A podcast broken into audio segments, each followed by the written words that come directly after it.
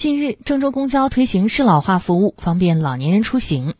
昨天上午，记者在农业路花园路 BRT 站台看到，站台入口处配置了一个绿色的便民袋，里边放着有老花镜、一次性雨衣、急救药品等物品。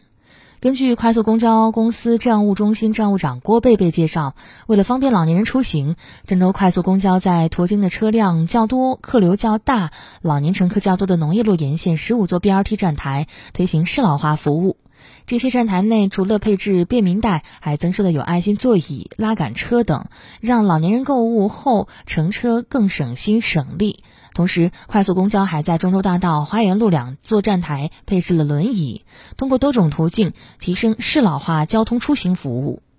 根据了解，二零二二年河南省推行适老化交通出行服务工作方案提出，我省将在城市公共汽车、电车、城市轨道交通、出租汽车等领域推行适老化交通出行服务。方案在完善公交适老化服务设施方面提出了多项举措，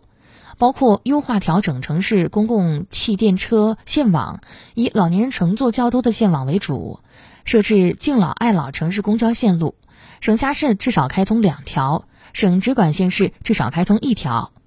郑州公交第五运营公司针对线路老年乘客较多的二零五路、幺五八路两条线路为依托，打造适老化线路。针对行动不便的老年人乘坐时，公交车长可以利用车辆空气悬挂装置降低车门高度，后门下车踏板还可以折叠放下，实现一级踏步。同时，针对开展针对服务老年乘客的方面的技能培训演练，特别是针对老年人的急救常识、应急措施等方面进行了相关培训。